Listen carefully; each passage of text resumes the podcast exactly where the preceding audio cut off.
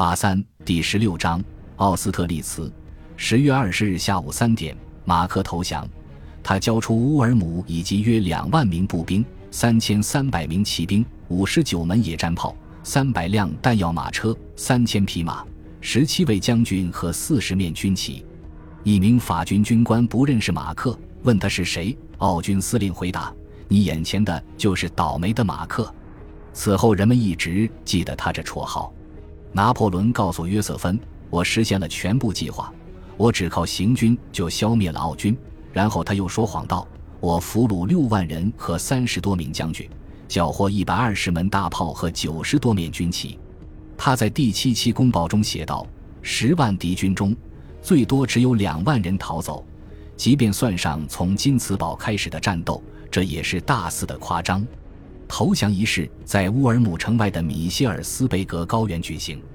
站在紧邻老城的瞭望塔上，便可看见奥军鱼贯出城的地方，以及他们放置滑膛枪和刺刀的场所。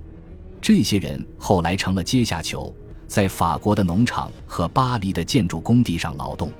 一名奥军军官评论拿破仑身上泥点斑斑的制服，他说：“天气如此潮湿，战役必然十分艰苦。”拿破仑则说。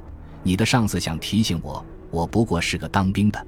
我希望他承认，帝王子并未让我忘记我的第一职业。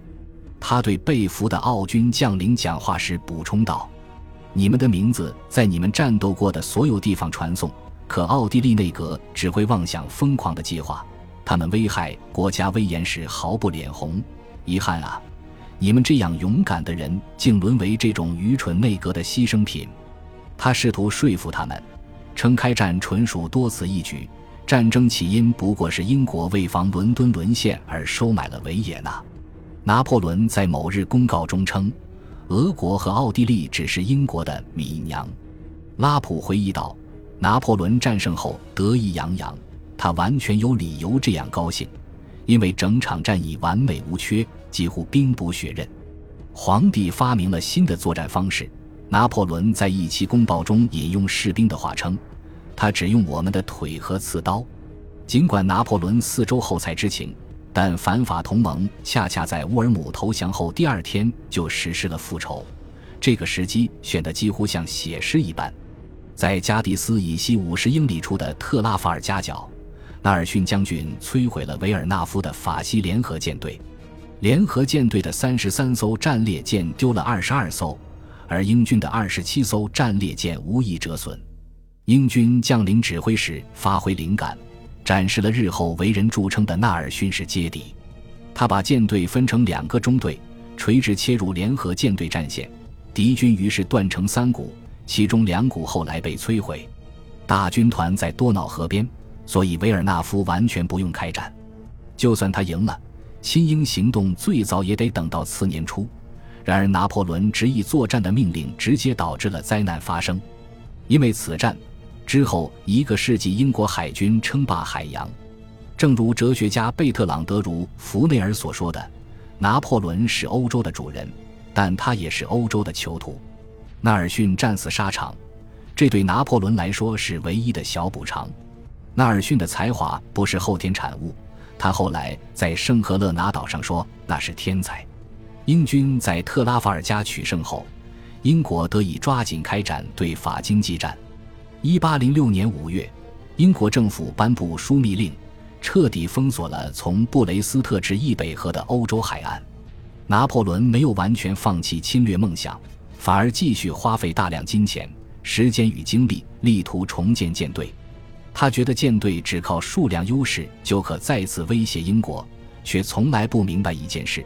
皇家海军的战斗力正处巅峰，要是舰队八分之七的精力仅仅是港口待命，他就无法掌握击败皇家海军所需的航海技术。大军团新兵可以在开赴前线时接受操练、练习射击。事实上，这种情况非常普遍。但在陆地上，水手没法学会如何对付被狂风从高处刮落的重物，如何在翻腾的大海上操作两次以上侧线开炮。而他们的对手接受过训练，可在同等时间内操作两三次侧线开炮。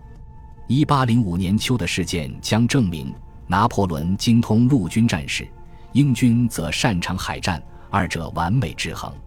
到达维也纳之前，没有什么能阻挡大军团。可战役远远没有结束，因为库图佐夫的十万名俄军士兵正向西移动，卡尔大公的九万名奥军士兵则在意大利。拿破仑必须阻止两军会师。十月下旬，马塞纳在卡尔迪耶罗与奥军鏖战三天，设法战成平局。于是卡尔如拿破仑所愿，未能守卫维也纳。我在大行军途中，十一月三日，拿破仑从豪斯鲁克山区哈格致信约瑟芬。天气严寒，这个国家的雪积了一英尺。好在不缺木头，我们总是在林间。虽然拿破仑不可能知道，但普鲁士在当天与奥地利、俄国签署波茨坦条约。承诺收到英国资助后，对法国实施武装调停。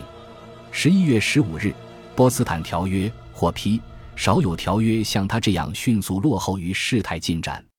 法军战线拉得太长，所以普鲁士国王弗里德里希威廉三世愿意对法施压，可他胆子太小，不敢出击，而且他也没能从英国那儿要到汉诺威当调停费。拿破仑继续向维也纳进军。法军补给陷入混乱，列兵中传出抱怨之声，就连皮埃尔·马孔将军这样的高级军官也发牢骚。但是拿破仑依然驱使军队向前。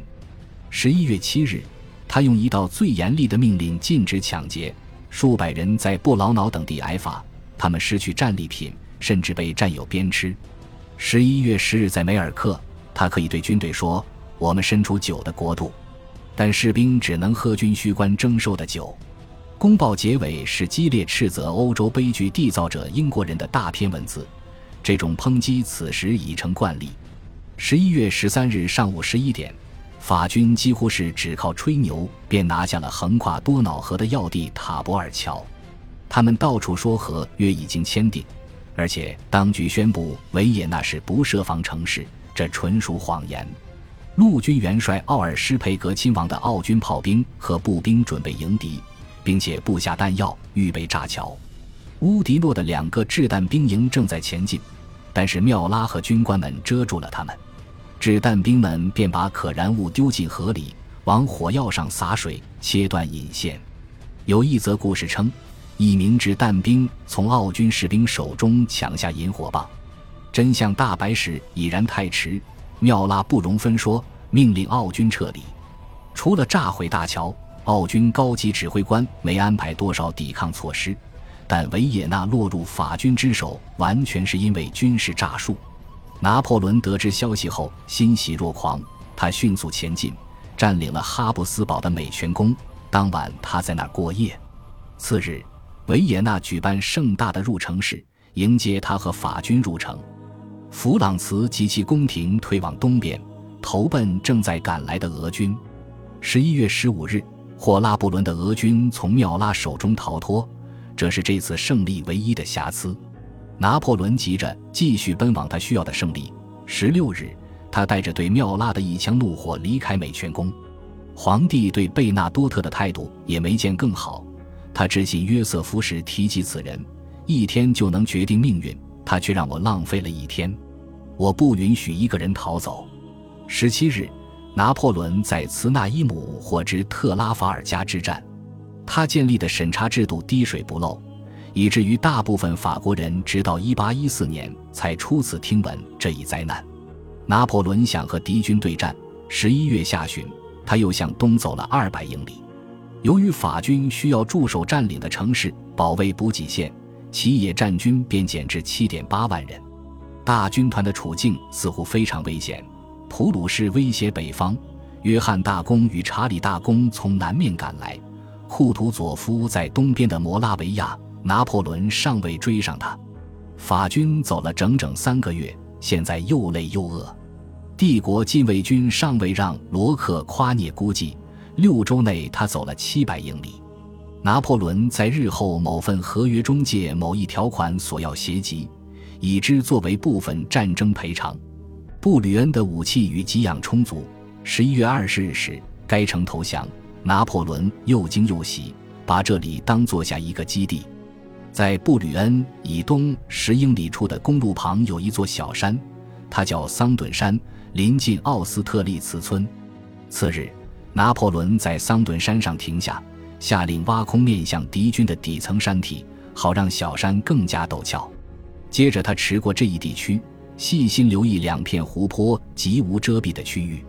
他多次在较高点停留，而且大部分时候停在名唤普拉岑高地的高原上。